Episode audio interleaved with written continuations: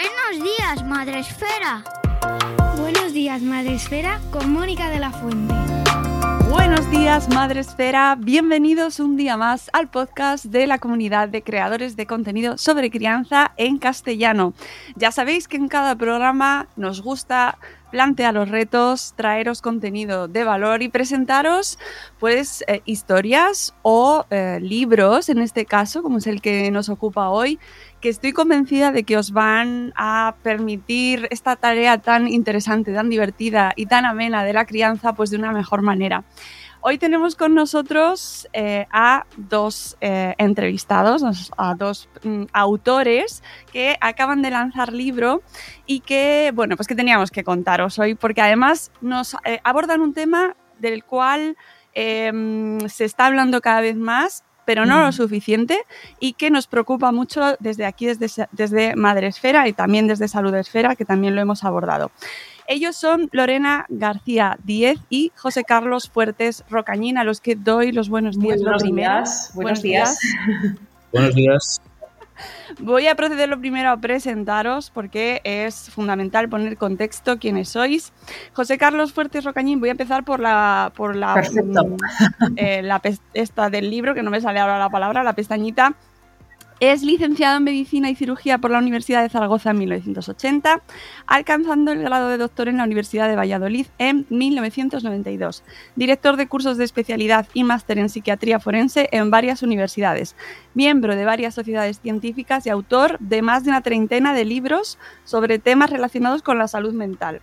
En la actualidad compagina sus consultas privadas con la docencia universitaria y la divulgación sanitaria en medios de comunicación especialmente en el programa informativo Espejo Público de Antena 3. Acompañando al doctor José Carlos Fuertes está Lorena García Díez, que es licenciada en periodismo por la Universidad Carlos III de Madrid en 2004. Comenzó a trabajar como periodista en ese mismo año en la radio en COPE Guadalajara. Dio el salto a televisión un año después cuando fichó por la Televisión Autonómica de Castilla-La Mancha. Trabajó como redactora en este medio en Guadalajara y Talavera de la Reina hasta que en 2011 le ofrecen presentar el informativo matinal de esta cadena. En verano de 2015 ficha por Antena 3, cadena a la que sigue ligada en la actualidad. Durante cinco temporadas ha dirigido y presentado el informativo matinal Las Noticias de la Mañana y en este tiempo ha presentado además Espejo Público y programas para coberturas especiales de noticias. Actualmente es copresentadora de Espejo Público. Y aquí en este momento tengo que haceros una pregunta que no es la más importante, pero es que no la puedo evitar. ¿Es un homenaje el título a Espejo Público? ¿Qué, qué Se ha pillado, ¿eh, doctor? es que, digo, voy a ser la única al que lo voy a presentar, pero Educar es ser un espejo, que es el título de este libro, ¿está ahí homenajeando a ese programa que compartís? Hombre, ver, sí. Lorena. Sí, ¿no? Porque es, lo, es lo, que, lo que nos ha unido, ¿no? Lo que Espejo ha unido, que lo una aún más este libro, ¿no? Esa es la clave, ¿no? Es, es jugar un poco, eh, obviamente, con el título, eh, con el nombre del programa, pero, pero es verdad que, que, va un poco en la filosofía del libro y en lo que nosotros entendemos como una educación eh, saludable desde el punto de vista de la salud mental. Y es que para que nuestros hijos realmente eh, se desarrollen en un ambiente equilibrado y que, y que tengan como referencia unos valores correctos, pues lo mejor es que nosotros seamos un buen ejemplo para ellos y que sean ese espejo en el que quieran mirarse. ¿no? Exacto, es decir, que aprovechando que el Pisuerga pasa por Valladolid, nosotros le hemos sacado jugo y partido. Es decir, es verdad que hay un puntito ahí de, de unión con el programa, pero sobre todo en la filosofía. ¿eh? Lo que ha dicho Lorena es muy importante. Eh, tú haz lo que yo te digo porque yo lo hago. Y esa es la clave un poco de, de lo que sería la educación eh, en los hijos, ¿no? Y, y, qué mejor que ser un espejo. Si uno no es un espejo, pues deja de, de, luego tener esa autoridad moral que hace falta para poder a veces reprochar, reconducir, corregir, etcétera, etcétera. Que conste que esto se, o sea, es que me he dado cuenta esta mañana, ¿eh? me he leído el libro, no había caído para nada en ese, en ese punto, lo entendía perfectamente. De hecho, había puesto el nombre de la entrevista como educar eh, es ser ejemplo. O sea, fijaos pues, que se me había quedado ahí en vez de espejo, ejemplo. Y, y ha sido esta mañana cuando he caído. Uy, ¿qué va a ser? Pues sí, pues sí. ¿Qué va a ser? ¿Qué va a ser? Con lo cual, el título está muy bien puesto porque se entiende perfectamente el sentido. Contadme cómo surge un poco este proyecto. Pues eh, yo aquí siempre le cedo los trastos al doctor porque realmente el que me propone el proyecto es él a mí, ¿no? Que a mí me sorprendió muchísimo y dije, pero no sé si, si, si puedo hacerlo, ¿no? Y ahí es como, el, digamos que la idea, la idea la tiene el doctor, ¿no? Y me lo propone y ah, pues vamos para adelante, ¿no? Esto surge en, pandemia, ¿eh? en plena pandemia, en lo peor de la pandemia. Y a partir de ahí, bueno, pues es eh, trabajo, trabajo, trabajo, trabajo y, hasta que el 12 de enero vio la luz en las librerías. El 12 de enero tuvimos el feliz alumbramiento. Un poquito, un poquito antes. Un poquito antes que Gabriela vino el libro. poquito antes, ¿eh? Muy poco antes. Eh, Mira, eh, la idea es muy sencilla. Yo estoy obsesionado, entre comillas, con desestigmatizar, por un lado, la enfermedad mental, los trastornos psíquicos, todo lo que hace referencia al mundo de la salud psíquica. Y por otro lado, eh, llevo ya una larga carrera, son 35 años dedicado a la psiquiatría, 40 a la medicina, y digamos que me considero que tengo que puedo aportar algo, por un lado porque llevo ya mucho rodaje, mucha experiencia, y por otro lado porque, bueno, eh, hemos estudiado y hemos leído. Y entonces yo vi, eh, cuando conocí a Lorena, primero vi una persona entrañable, una mujer maravillosa, una gran profesional, y yo le sugerí la idea porque mm, es una gran madre, o sea, es esa persona que tiene uno enfrente cuando hablamos del ejemplo de madre, de persona entregada a los hijos, quizá un poquito a veces un, poquito, un pelín obsesiva, pero bueno, eh, entonces digo, ¿quién mejor que para bajar un poco ese nivel técnico que a veces se nos, nos hace a los médicos no ser fácilmente comprensibles? Entonces yo le propuse, Lorena, entonces las preguntas, tú las matizas, tú ves si yo estoy centrado en la realidad actual, porque claro, yo tengo ya 65 años, e, ella es madre recientemente, ha tenido, tiene otro niño jovencito y está en el día a día. Y por eso, en esa confluencia de criterios, madre, periodista, en un programa en el que, por suerte, desgracia, aparecen con frecuencia problemas de educación, de relación con los hijos, están todo el día o estamos todo el día allí, pero sobre todo ellos, ¿no? Viendo esto, entonces digo, yo creo que es una mezcla adecuada.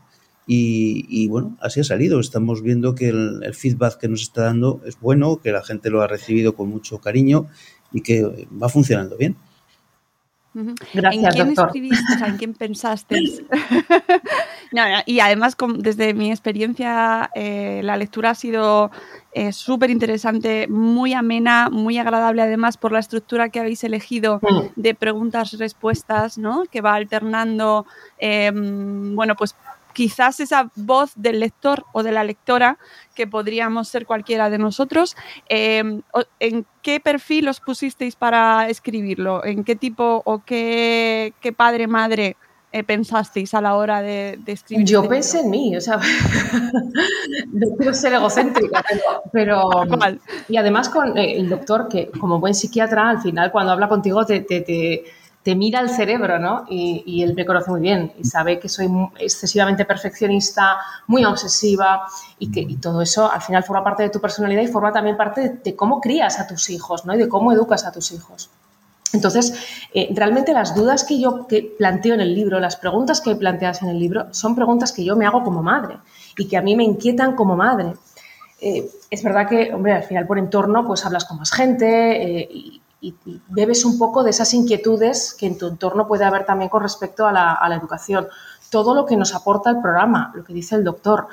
Hay casos gravísimos, gravísimos. Yo es que hay días que salgo de, bueno, estoy de permiso de maternidad, obviamente, pero, pero salgo del programa con, una sensación de, pero ¿qué estamos haciendo mal?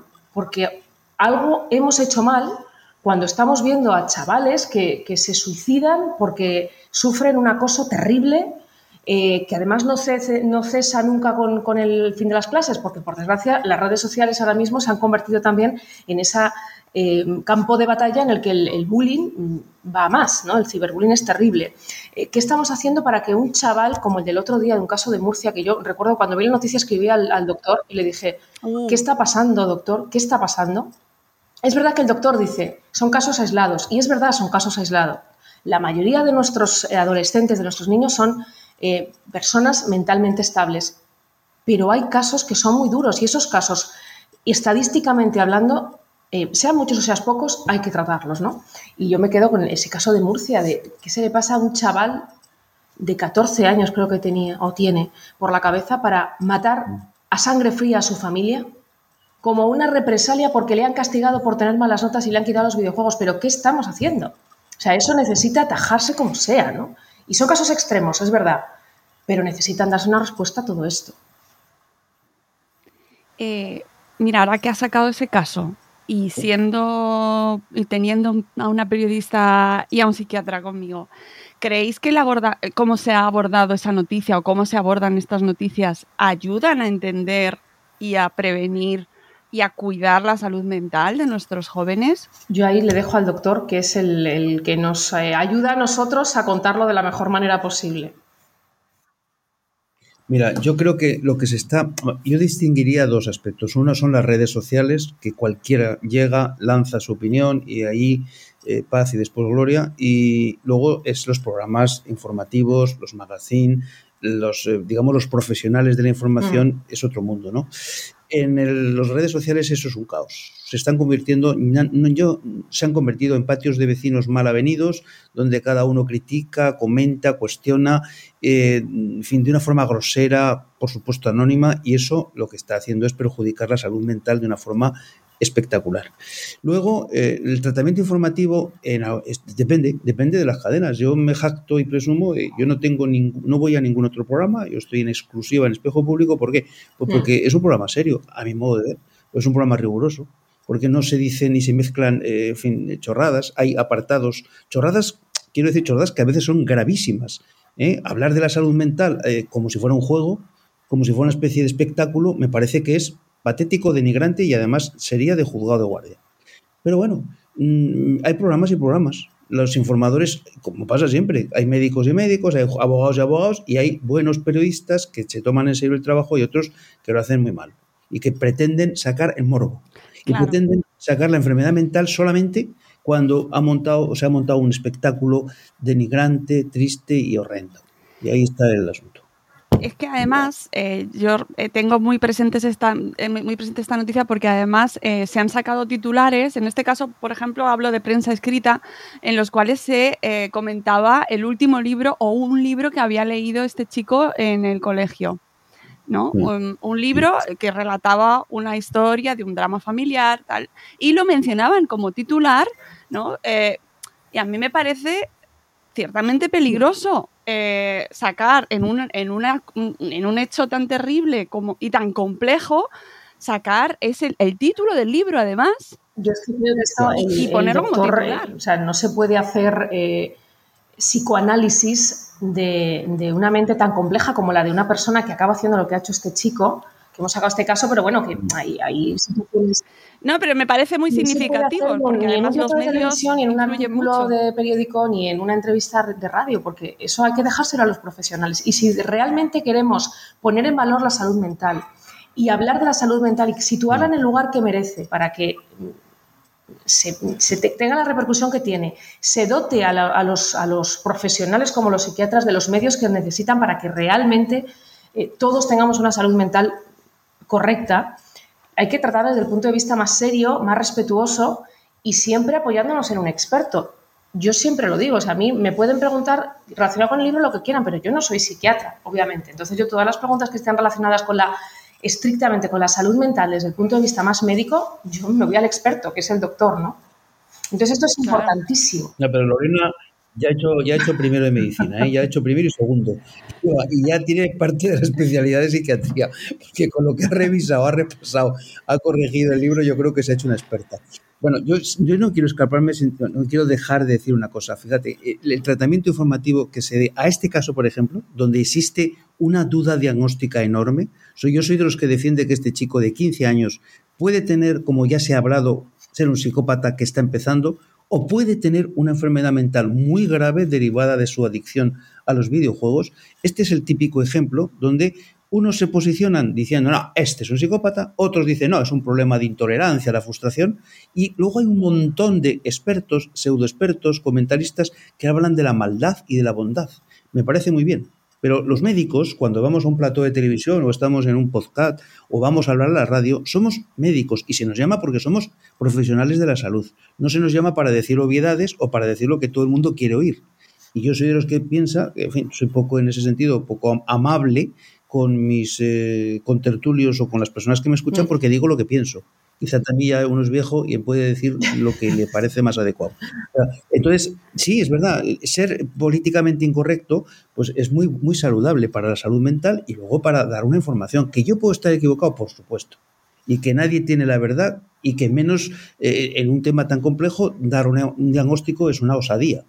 Pero dar una presunción y explicarlo porque eso facilita la comprensión de la ciudadanía. Ahora, eh, hacer afirmaciones que lo que hacen es mm, pontificar, que dan unos resultados absolutamente eh, nefastos. La maldad, es que la maldad, claro que la maldad existe, pero ¿un médico psiquiatra es competente para hablar de maldad o bondad?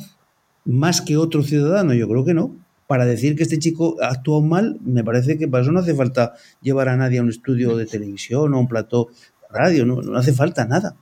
Ahora, hay, hay que dar argumentos y para eso hace falta tiempo, un poquito de tiempo. ¿Qué es lo que a veces nos falta en, los programas informativos? Tiempo. Pero para eso está el libro, para que aquel que se ha quedado con la mosca detrás de la oreja diga, hombre, vamos a ver qué dice esta pareja sobre la psicosis o qué hablan sobre la depresión en los eh, niños o en los adolescentes. Las adicciones, a dónde pueden llevar las adicciones. Por ejemplo, la, adicción a Internet que este muchacho a los videojuegos tenía, le ha podido perfectamente situar en un plano alejado de la realidad. Y fíjate que yo he analizado en un artículo que está en mi web, en el que digo cómo se produce el intercrímenes, es decir, por qué defiendo que este muchacho tiene una adicción a los videojuegos y de esa adicción no se ha bajado, sigue jugando, pero claro, jugando en vivo, y jugando matando, y está matando a sus padres. Y esa, esa confusión entre lo que es la realidad y lo que es la ficción les pasa mucho a los adolescentes y a los no tan adolescentes, pero sobre todo a los más jovencitos, porque su cerebro está en formación. No olvidemos que el cerebro humano, hasta los 10, 11, 12 años, es un cerebro en crecimiento, es muy plástico, es capaz de cambiar. Se pueden introducir eh, programas en ese ordenador muy buenos y también muy malos. Y caramba, el programa que se introduce en la mente de un muchacho o una muchacha de 13, 14 años es un mal programa, pues es el caos, el desastre y lo que a veces vemos sectas, tribus urbanas, ideas delirantes de, grandeza, de libertad, todo eso, que antes se llamaba adolescencia complicada y que ahora le vamos llamando de otra manera, pero que no deja de, por ello de existir. El vínculo entre esa noticia y el libro me parece también muy importante porque de esos titulares y de esa noticia tan terrible se ha derivado también eh, comentarios sobre la educación. Eh, cómo se educa ahora, si somos más o menos mm, permisivos, si, ayudamos o no ayudamos eh, a que nuestros hijos e hijas toleren mejor la frustración. Es decir, ha tenido unas ramificaciones que normalmente vemos muy a menudo en este tipo de noticias. Parece que siempre aparece alguien, un experto, que eh, generaliza y determina que eh, los padres de hoy en día somos muy permisivos y este tipo de noticias se dan por eso. ¿Qué relación, eh, y, que además me, parece muy interesante con respecto a vuestro libro, qué relación encontramos entre la crianza, la educación que damos a nuestros hijos y la salud mental? Hombre, es, fundamental. Es que yo creo que es mm, desde la base de la coherencia, que al final volvemos a jugar con, lo del espejo, eh, creo que la educación está basada en una, en una coherencia, ¿no? Y en que los hijos vean ese reflejo en los padres. O sea, yo no, no, yo ahora mismo pues tiene una situación eh, complicada como madre en el sentido de que tengo un niño de tres años que se está enfrentando a que tiene una hermanita que ha llegado a casa, que él adora a su hermanita, estaba esperando a su hermanita, pero ahora dice, bueno, ¿y ahora qué? No? Ahora me estoy enfrentando a un mundo, a una realidad totalmente distinta.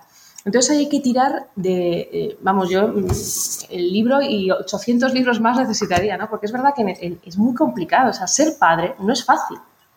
No es fácil. No es fácil ser padre de adolescente, que es verdad que es una época en la que yo creo que todos tememos, pero tampoco es fácil ser madre de un niño, como me pasa a mí ahora de tres años, al que le tienes que explicar eh, de la mejor manera posible que la situación ha cambiado, pero que él sigue siendo una persona fundamental para nosotros, que le seguimos queriendo exactamente igual, que es, es importantísimo que forme parte de, la, de que los cuatro juntos formemos la nueva familia. Todo eso hay que explicarlo y es verdad que es, muy, muy difícil, pero yo me baso siempre eso, en esa coherencia y en, el equilibrio y en el cariño extremos. Al final, eh, yo creo que el, escuchar, el hablar, parecen kits básicos, ¿no? Pero yo creo que es fundamental, yo siempre lo digo con el doctor, conocer a tus hijos. Si tú conoces a tus hijos desde el minuto uno, vas a saber perfectamente si en el futuro mm, próximo o a largo plazo tienen un problema. Porque vas a decir, este niño ha cambiado, es distinto, algo ha pasado, ¿no? Entonces, eh, yo ahí siempre digo que es, que es, la base, ¿no? la comunicación constante con tu hijo, tenga la edad que tenga. En mi caso, tu niño de tres años. Pues yo hablar con él constantemente para intentar, en el momento en el que haya un problema, detectarlo. Yo ahora detecto que mi hijo de tres años no es el mismo de hace tres semanas y tiene comportamientos que no son los de hace tres semanas. ¿Es un problema gravísimo? No, porque, porque hay una explicación. Ha tenido una hermana y la situación ha cambiado en casa. Pero si yo estoy ausente, ajena o no, detecto que mi niño tiene un problema, eso puede acabar derivando en un problema mayor. Entonces, yo basaría en eh, coherencia en el comportamiento, mucha comunicación, tenga la edad que tenga el niño y no banalizar con los problemas de nuestros hijos, tenga la edad que tengan. Para un niño de tres años, el hecho de que sus padres ya no estén al 100% con ellos porque ha llegado una niña a casa es un problema gravísimo, posiblemente el más grave al que se ha enfrentado en sus tres años de vida. Pues vamos a escucharle, vamos a respetarle y vamos a intentar ayudarle. Totalmente de acuerdo. Es que, Estoy psicoanalizándome yo, ¿eh? Porque, porque vamos. Yo confieso. Da gusto. Confieso porque supongo que hay padres que nos, que nos escuchen y, se sentirán identificados. Mi mayor miedo en el, eh, al quedarme embarazada de Gabriela eh, fue Mario. Y el, el, el, daño que pudiéramos causarle. Yo sé que, el mejor regalo es un hermano, pero que que de forma inmediata él no lo entendiera y pasara malos días, ¿no? Fue mi mayor miedo, lo reconozco, ¿eh? en el segundo embarazo. Y por desgracia, claro, ha llegado la niña a casa, él adora a la niña, mi hermanita, mi hermanita, pero bueno, esta noche ha sido terrible, ¿no? Se ha despertado tres veces, mamá, quiero estar contigo. O sea, estas cosas pasan y hay que lidiarlo pues con, yo digo, con muchísimo cariño, con muchísima comprensión y tirando de paciencia, vamos, mm, de forma total. Yo suscribo todo lo que ha dicho Lorena, que es, que es, fíjate, en el fondo es la experiencia de una madre y el sentido común al otro lado. Pero yo no voy a escaparme a lo que has dicho. Oye, parece que ahora estamos los pseudo expertos o expertos eh, acusando a los padres de que educan mal. Pues mira, en una gran medida es verdad que estamos, pero yo me, me, incluyo, aunque yo tengo ya un hijo de 32 años y ya por tanto es otra película, pero estáis educando mal. ¿Sabes por qué? porque mm, las necesidades profesionales, económicas, sociales, hacen que se esté muy poquito tiempo con los hijos. Y hace que el contacto físico y real sea pequeño. Y eso influye muy negativamente en la educación. O sea, no es que ahora los chavales y chavalas sean más rebeldes que hace 30, 20 años, no. Primero, se hace mucho ruido, se saben muchas cosas porque hay muchos medios y luego la incorporación, sin lugar a dudas, de la mujer al trabajo y del hombre al trabajo de una forma altamente mm. competitiva a los dos, hace que las jornadas laborales se alarguen, que tengamos 10, 12 horas y llegamos a casa y más de lo mismo. ¿Y los niños dónde quedan? ¿Qué hacemos con ese niño al que hay que educar, con el que hay que compartir, al que hay que bajarse a su nivel, explicar? Claro, la paciencia es limitada. Y si yo llego después de ambos, ¿eh? estoy hablando por igual. Llegan a casa y llegan agotados y ahora se les pide un esfuerzo sublime de que mm, yo tengo que ponerme a jugar. Pero sí, sí te puedes poner a jugar y puedes ponerte a hablar, pero ¿con qué ánimo lo haces? ¿Con qué actitud? ¿Qué está pasando realmente en ese ser humano, padre o madre? Primero, que se siente medio culpable. En segundo lugar, que está agotado. En tercer lugar, que está pensando en lo que tiene el día siguiente. En cuarto lugar, vivimos en una sociedad, insisto, tan absurdamente competitiva que nos lleva a destrozarnos la salud mental y la salud física para conseguir unos objetivos que son banales. Y, yo creo que esto es algo que no lo acabamos de reflexionar. Por eso yo sí he hecho la culpa. He hecho la culpa entre comillas. Hay que estar físicamente acompañando a los hijos si queremos que la obra finalice bien. Si no, nos van a sustituir. ¿Y cuál es el sustituto? Pues el amigo, la amiga, colega, coleguilla, la tribu, la pandilla, la sustancia química, el videojuego o lo que sea. Y luego hay que olvidar, no hay que olvidar una cosa, hay muchachos y muchachas que son portadores de un problema de salud, que tienen un defecto importante en su construcción anatómica, o fisiológica, o funcional. Y eso es otro problema. Pero yo sí he hecho un poquito de culpa, ¿eh? De verdad. Eh, claro, la cuestión, y por eso también quería relacionar el tema de la educación y de la salud mental, es e, en qué punto eh, la educación que elegimos, el método educativo, la manera en la que educamos, desemboca en cuestiones de salud mental, ¿no? Eh, en qué punto podemos los padres determinar nuestro grado de responsabilidad, porque no, ya en el libro podemos ver muchísimas, hay muchas enfermedades de salud mental en las cuales la parte responsable de los padres pues puede ser a lo mejor genética o del entorno, pero no va a depender exactamente de Yo ahí, doctor, doctor y, ahora ya, y ahora ya él lo cuenta desde, desde el punto de vista médico, pero yo creo que es muy importante de verdad que los padres no nos, eh, no nos pasemos el día fustigándonos por lo mal que lo hemos hecho. Esto creo que es importante. Y que si nuestro hijo eh, desarrolla una depresión o, tiene determinados eh, trastornos de salud mental que, se desarrollan en el libro y que el doctor os puede explicar con, muchísimo más acierto que yo. Eso no es culpa en exclusividad de los padres. Nuestra, nuestra responsabilidad máxima es saber detectarlo y saber gestionarlo para dar la mejor respuesta posible a ese problema que aparece, pero no somos los culpables o los responsables del 100% de lo que les pasa a nuestros hijos. Esto es importante porque ese sentimiento de culpabilidad al final nos lleva a una propia frustración mm, nuestra que tampoco ayuda en que desarrollemos la, mejora de ese problema mm, de la mejor manera posible. O sea, lo que, tenemos que mantener la calma, ¿no? Y, no ese sentimiento de culpabilidad de, o es que mi hijo, eso es culpa mía. No, porque al final esa culpabilidad muchas veces nos lleva a no dar una respuesta correcta. Y la respuesta es muy sencilla. Si tú detectas que tu hijo puede tener un problema, ante la duda, vete al médico. Yo siempre lo digo, si tengo la mínima duda de que mi hijo tiene un catarro, yo lo llevo al médico, ¿no? Pues si dudo de que mi hijo pueda tener un determinado trastorno de salud mental, el que sea, como mínimo consulta al especialista, como mínimo. Ve al médico de cabecera, al médico de familia, y si él considera que hay algo más, que lo deriva al psiquiatra. Y no es ningún trauma, de verdad. O sea, que los psiquiatras no se comen a ningún niño, yo siempre lo digo ni a niños ni a adultos. Y es importantísimo que, se detecte el problema, pero desde, desde la calma y la perspectiva eh, racional de, los padres. No perdamos la cabeza a los padres, porque entonces la solución para los hijos no va a llegar. Exacto, yo estoy totalmente de acuerdo, Lorena. No es culpabilizar, es simplemente reconocer errores, que, que esto es humano.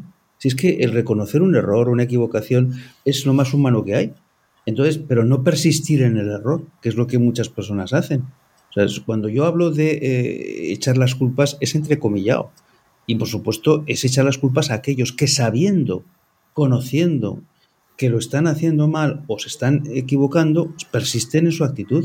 O sea, lo primero es estar tú bien, estar tú sano, tener paz, tener un poquito de estabilidad y tener, eh, digamos, cuatro ideas básicas. Y luego estar al loro, estar pendiente de tus hijos, estar no obsesivamente encima como si fuera un cachorrito al que hay que ponerle en una burbuja, eso es muy malo porque creamos una inmadurez, pero tampoco decir, bueno, pues ya, se arreglará. Mire usted, el problema de la anorexia, por ejemplo, es un problema muy serio que puede llevar a la muerte.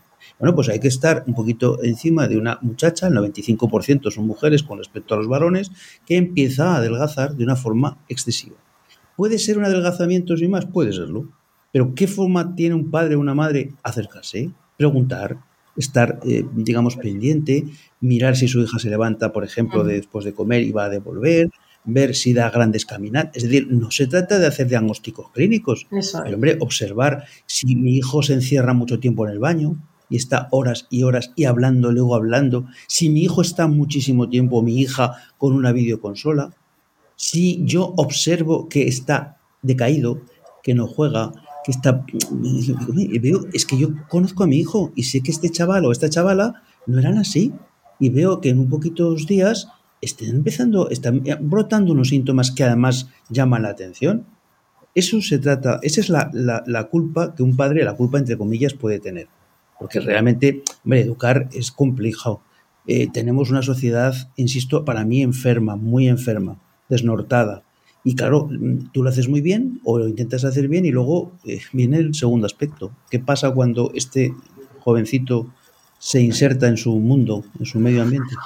Pues lo que pasa a veces es que toda la labor que has hecho en casa, pues se fastidia. Claro, Claro, porque habrá muchas familias que de repente se sientan aludidas, ¿no? En ese lo estamos haciendo mal, no lo estoy haciendo todo lo bien que puedo, pero luego, claro, evidentemente la sociedad impone pues una serie de condicionantes y no olvidemos, pues eso, la parte genética, que tú puedes haber educado a tu hijo perfectamente. Sí, sí. Y aún así, eh, mm, por ejemplo, hablamos de la anorexia. Eh, trastornos de la alimentación eh, se dan en muchas ocasiones en familias que están súper pendientes, que, mm, con unas condiciones muy favorables y sin embargo se desarrollan esos trastornos también, ¿no? Es decir, hay una parte ahí. No, pero de acuerdo, pero si se trata de que la mamá o el papá lo, lo, detecten, si no tiene ninguna culpa, si estamos hablando de que un porcentaje elevadísimo de los problemas de salud, porque yo, insisto, me niego a separar salud mental de física, eso que vaya por delante. la salud es la salud.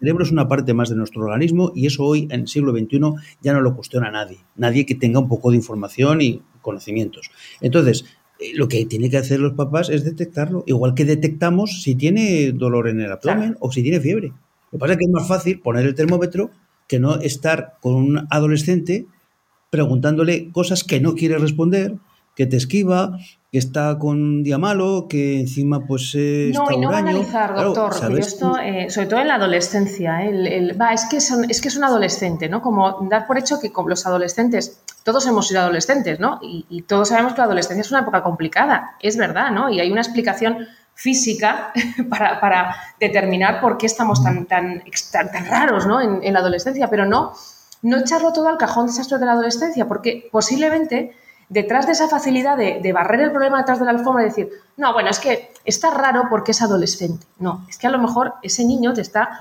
Ese cambio de actitud que está teniendo no es solo la adolescencia, sino que está intentando llamar tu atención porque tiene un problema en el instituto, está intentando llamar tu atención porque tiene realmente un problema de, de, la alimentación, un trastorno de la alimentación, que los hay y son muy graves. Yo insisto, esto es una cosa que yo llevo mm, desde el punto de vista personal muy en serio y, y es muy grave. O sea, la anorexia, la bulimia y otros tantos casos que hay, eh, otros tantos trastornos que hay, te pueden llevar a la muerte o a desarrollar em, patologías que te condicionen toda tu vida. Y esto hay que entenderlo. O sea, entonces no se puede banalizar con, no, bueno, es que como está con la adolescencia está rara o está raro, ¿no?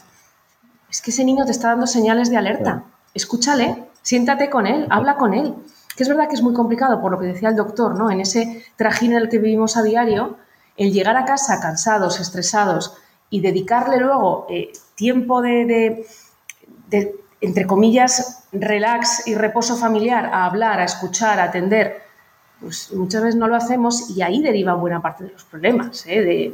Eh, si no escuches a tu hijo, pues tu hijo al final se encierra a jugar a los videojuegos o a conectarse a Internet, que yo siempre digo, ¿eh? los videojuegos e Internet son muy buenos, pero como todo, controlado y en su justa medida. Cuando los videojuegos o Internet sustituyen a las relaciones sociales, obviamente hay un problema. Y eso los padres somos los que tenemos que verlo. Si tu hijo pasa ocho horas de reloj encerrado en su habitación sin hablar con nadie físico, tiene un problema. Y la familia también, porque los problemas no son solo de los chavales, son de las familias. Exacto. Perfecto, yo estoy totalmente de acuerdo. ¿Cómo habéis estructurado el libro para que la gente em, se haga una idea y sepa cómo usarlo o qué va a encontrar en, en las páginas? yo digo que es un libro de consulta, ¿verdad, doctor? O sea, no. Mm, yo aquí me obsesioné mucho en que el índice fuera muy claro, en que los capítulos fueran muy claros, en que a primera vista no fuera un, el típico libro de que digas, esto, es, esto, si no soy experto no lo entiendo. No, o sea, que sea muy de consulta, ¿no? Que tú puedas ir al índice y digas, a ver, ¿cuál es el, asunto que a mí ahora mismo, como madre, como padre, como profesor, como formador, me interesa? Incluso como adolescente, ojo, ¿eh? porque hay capítulos que están destinados también a los adolescentes, porque se pueden ver en ese espejo y decir, ojo, que posiblemente yo estoy reflejado aquí. Y este problema que me están contando aquí estos señores es el que yo tengo, ¿no? Esto es importante también.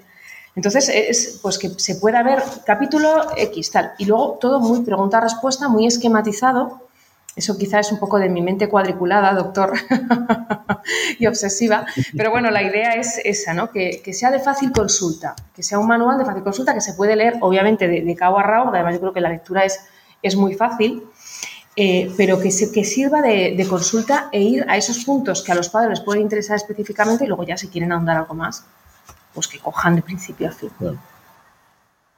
Mira, la, base conceptual, es decir, el, índice del libro es... Eh, hemos intentado seguir, yo seguir en principio los, los criterios de clasificación de los trastornos y anomalías que pueden aparecer en cualquier persona, ya sea adolescente, joven o incluso adultos. Es decir, que no solo es para los papás que van a educar a las mamás, para los profesores que tienen que estar con muchachos y muchachas, para el tío con su sobrina o sobrina, o para ti misma, que tú eres mamá y papá y también tienes un capítulo dedicado exclusivamente a cómo ser padre y no desfallecer, o cómo educar eh, sin tener esa presión que a veces nos ponemos nosotros mismos, ¿no? Entonces, sobre ese esquema, eh, luego Lorena fue añadiendo, quitando, de tal manera que lo cambió todo, absolutamente todo. Me guarda resquebones, doctor, por eso.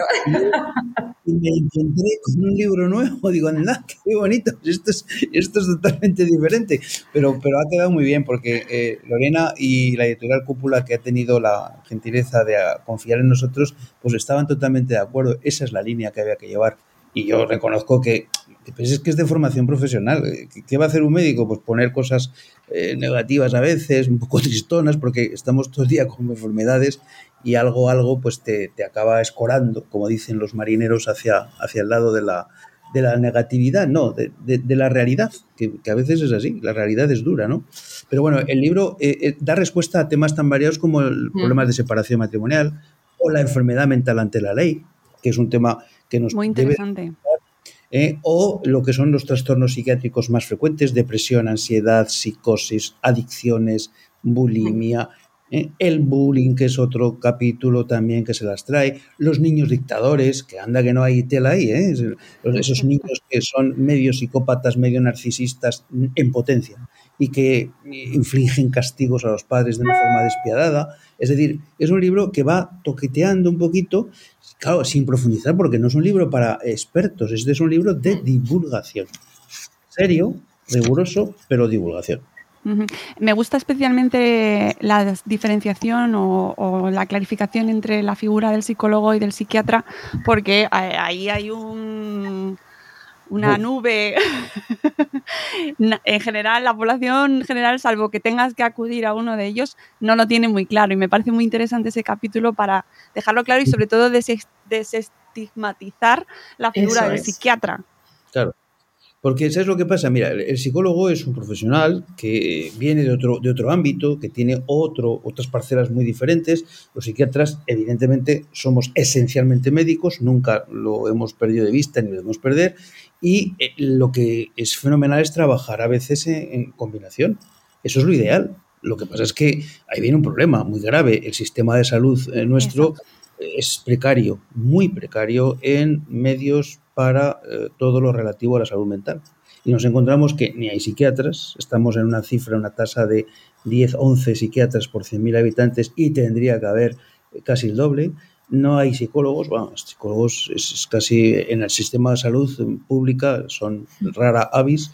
Luego tenemos un, hay una gran cantidad de personas que se dedican al ejercicio privado, pero claro, si hablamos de la salud y hablamos de la salud integral, tenemos que incluir sin lugar a dudas a la patología que más frecuentemente se consulta o de las que más. O sea, lo curioso es que los problemas de salud mental son unos problemas muy frecuentes por los que se va mucho al médico y en definitiva a los equipos de asistencia y resulta que, la dotación presupuestaria es mínima.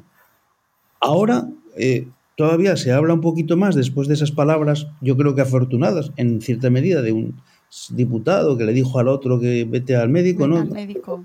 Sí, pero vamos, se habla, ¿eh? Pero luego los, los, compromisos económicos no. Y es lo que hace falta al final. Las apuestas Claro, claro que, un libro como el vuestro es súper, muy, muy necesario. Llega además en un momento creo que muy importante, pero justo nos acabamos de encontrar con que se requieren medidas integrales eh, de cara al aumento de intentos de suicidio en la población infanto-juvenil y eh, no hay consenso, no hay medidas. Eh, las familias leen este libro, entienden, lo comprenden. ¿Y, y qué, sí, después pero es qué que pasa? Es eso, o sea, los, los padres eh, somos padres, no somos médicos.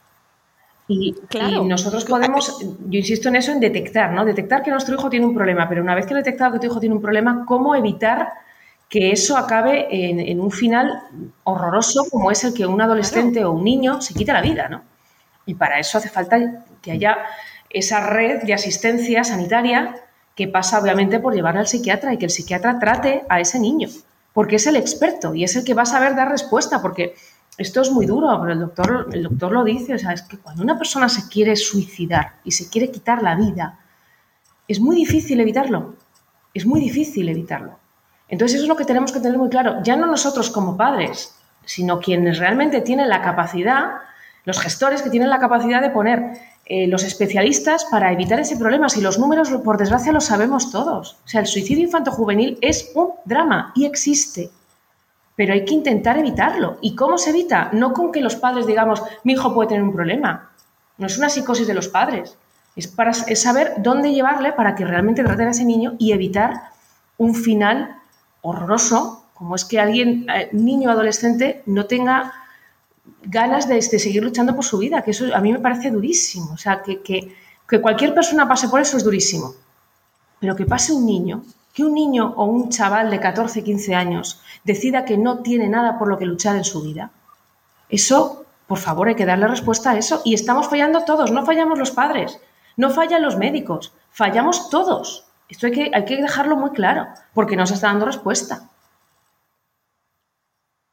Claro, y aparte hay, hay, un problema doble. La asistencia en salud mental es cara, es verdad, es costosa, entre comillas, porque si evaluamos la cantidad de economía que hace falta invertir para ingresar, reingresar, volver a ingresar, eh, asistencias, es decir, sería mucho más económico dotar de una red eh, asistencial buena y no lo que estamos haciendo. Pero claro, ¿quién maneja nuestros... Y evitar llegar a casos extremos.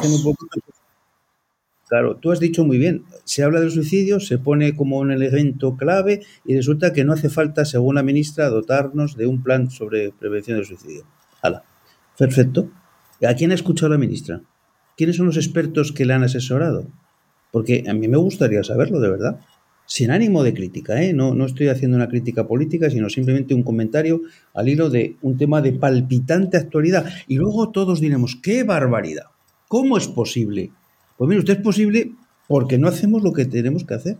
Porque no se hace por. Bueno, perdón, Eso. porque no hacen lo que tienen que hacer. Porque yo sí que hago mi trabajo y lo cumplo todos los días.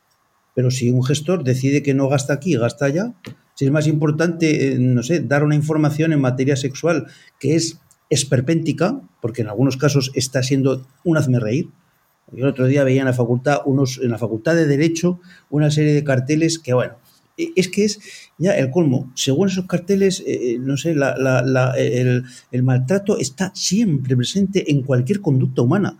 Pero vamos a ver, que una cosa es el maltrato psicológico, físico, etcétera, perfectamente determinado, y otra cosa es, no sé, que, que, una. Eh, que el dejar de lado a una persona sea ya un maltrato. Es que vamos a convertir. Quiero decirte que yo no sé qué criterios se están empleando desde el punto de vista técnico para dar papelitos, información. Bueno, pero si, si la historia está en, si, si, todo es compatible, pero, pero que, se, que se dote de presupuesto a, a, a algo que es, es, que es vital. Es que estamos hablando de, de vidas humanas. O sea, no, es que es así. O sea, Sí, pero estás hablando, Lorena, de vidas humanas en Madrid. Fíjate, si hablamos de quién, de algo tan sencillo, ¿quién ingresa a un paciente psiquiátrico grave en un pueblo de Córdoba, o de Sevilla, o de Coruña? Pues esto es un problema, ¿eh? Ya no hablamos de planes, no, no. Oiga, ¿qué medios tenemos de transporte sanitario? Porque ahí hay un embolado. ¿Quién coge al enfermo? Si es un enfermo involuntario, ¿cómo? La policía, la guardia. O sea, tenemos que seguir recurriendo al auxilio. Eso va en contra, de además. De, eso va en contra de, de, dar visibilidad para... a la salud mental y de realmente trabajar claro. para que se trate de forma correcta. O sea, algo tan básico como eso. Fíjate que no estamos hablando ya de, de, investigación, que tendría que ser puntera. Investigar de una forma decidida, clara, no con el COVID solo, que sí, sino también con el 30% de las personas que van a un médico de primaria, que es que el 30% de los pacientes de primaria son problemas de salud psiquiátrica. Ojo al parche, que es muy serio esto. Y se están atendiendo como pueden los médicos de, primaria, porque si el médico primario es el médico para todo, se le exige un nivel de competencia enorme, se le pide que sepa igual de diabetes, que de hipertensión y que de salud mental. Y tiene que mm, estar tapando huecos y no pueden más. Están quemados. Yo estoy haciendo ahora un trabajo en atención primaria y me estoy quedando ya no pasmado. Es que mm, me va a dar vergüenza hasta publicarlo. El nivel de desgaste, insatisfacción y, en definitiva, de estrés laboral brutal que tiene. Entonces, digamos, no nos liguemos las cosas. Salud mental es fundamental y educar es un poquito complejo, pero nos tienen que ayudar, nos tenemos que ayudar entre todos. Exactamente, yo creo que esa, hemos llegado ahí al final del programa como a todo el meollo, porque es verdad que es un punto caliente que, realmente ni las familias, ni los profesionales, eh, ni muchos centros educativos que también están muy preocupados con ello lo pueden desentrañar porque no depende de nosotros, pero bueno, al menos que se hable de ello y que se reivindique mm, de todas las maneras posibles. Y nosotros desde nuestra parcelita pequeñita, que es divulgar, eh, pondremos nuestro granito de arena eh, recomendando vivamente a toda nuestra audiencia, padres, madres, educadores, todo el personal que atendéis a la infancia, este magnífico libro, Educar es ser un espejo, una aproximación a la salud mental, editado por Libros Cúpula, de Lorena García Díez y José Carlos Fuertes Rocañín, que se va a convertir, amigos, estoy convencido, en una lectura imprescindible en las próximas semanas, que lo vais a comprar en vuestra librería de confianza y que os va a ayudar, bueno, pues a poner un poco en contexto eh, situaciones que lamentablemente de la manera natural, porque pues, así es la vida, en ocasiones eh, existe, ¿no? Está la vida, la enfermedad y los problemas eh, son, forman parte de nuestra existencia, pero hay que saber lidiarlos. Y oye, que no estamos solos, que hay mucha gente que está trabajando a favor de la infancia y a favor de la familia y a favor de la educación y eso es con lo que nos quedamos. Eh, Lorena, José Carlos, ha sido un placer charlar con vosotros. Hablaría mucho tiempo más. Se queda corto, ¿eh? se queda cortísimo, pero dejamos a la audiencia con ganas de haceros con este libro, que es lo más importante. Y oye, os veremos en el espejo público. Que, ahí queda. Dentro de poco, yo voy solamente de vez en cuando, un día, para colaborar, pero Lorena que está allí todo. Bueno, ahora, ahora ya sabéis que yo estoy aquí. líder de opinión. Baja. A mi crianza. Ahora disfruta la crianza, Lorena, todo lo que puedas y nada, ya cuando regreses te veremos y diremos, mira, hemos hablado con ella, hemos hablado con ella. Mucho ánimo a todos los padres que tiene sus cosas, ya lo sabemos, pero es lo mejor del mundo. Eso, es una labor maravillosa, lo disfrutamos muchísimo y con ese buen sabor de boca tenemos que quedarnos que, oye, que esto nos ayude a disfrutar lo positivo y a sacarle muchísimo más partido a, esta crianza que tiene cosas maravillosas. Muchísimas gracias a ambos y que tengáis muchísima suerte con. Que ayude a mucha gente, que es lo importante, que por eso eso es lo que queremos. Muchas gracias. Gracias a vos. Gracias. Nos vamos amigos, volveremos en un nuevo episodio de Buenos Días Madre Esfera. Hasta luego Mariano, adiós.